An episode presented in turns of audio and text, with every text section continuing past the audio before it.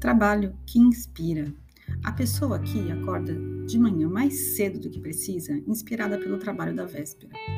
O atendimento do dia anterior me despertou muitas lembranças, lições de vida, leituras, estudos, essa busca constante por saber mais e mais e mais. Pode parecer insanidade, mas é pura energia em movimento. Pode trazer angústia em alguns momentos, mas é a matéria-prima mais preciosa. Conhecer, experimentar, saber, degustar, expandir e seguir buscando sempre. Então, de cara mal lavada, descabelada, de camisola, veio o primeiro vídeo live direto do Insta. De vez em quando me vem essa urgência em falar. E tem de ser aonde estou e como estou. E tudo bem, sem preparo algum, vai entender. Acabei colocando um filtro do aplicativo para disfarçar um pouco a cara amassada, mas a voz rouca não teve jeito. Confira no Instagram. E depois de me vestir e chegar no trabalho, veio um complemento. Cortes e destruição são por vezes necessários. Quando minha filha era pequena, a mais velha, a primeira, sinônimo de mudança radical na minha vida, estudei muito sobre como eu poderia ajudá-la a dormir.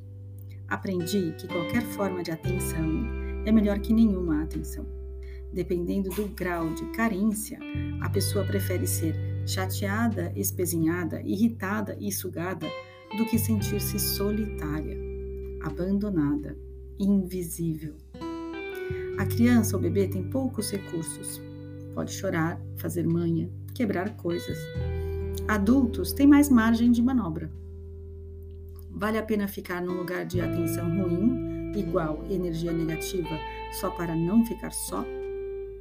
Atenção negativa não é saudável, por mais que pareça ser a única opção em muitas situações. Atenção negativa e doença compartilham a mesa de trabalho. Se esse tipo de energia está fazendo parte da sua vida, comece uma jornada para dentro, para encontrar a causa. Sozinho, a gente nunca está.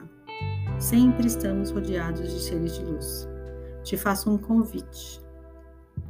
Reconhecer as energias luminosas que nos rodeiam e permitir que eles possam amparar e cuidar, orientar e transmitir amor. Alguns têm esse invólucro de carne e osso e se apresentam como amigos, terapeutas, vizinhos. Outros são tão sutis que é preciso silenciar para fazer contato. Enquanto isso, do lado 3D da vida, onde onde temos contas a pagar, trânsito e muita burocracia, quando se libera espaço, surgem novas possibilidades. Nesse sentido, Feng Shui-se, deletando os objetos sem utilidade real para abrir área para as novidades. Você pode se surpreender. Haja coragem!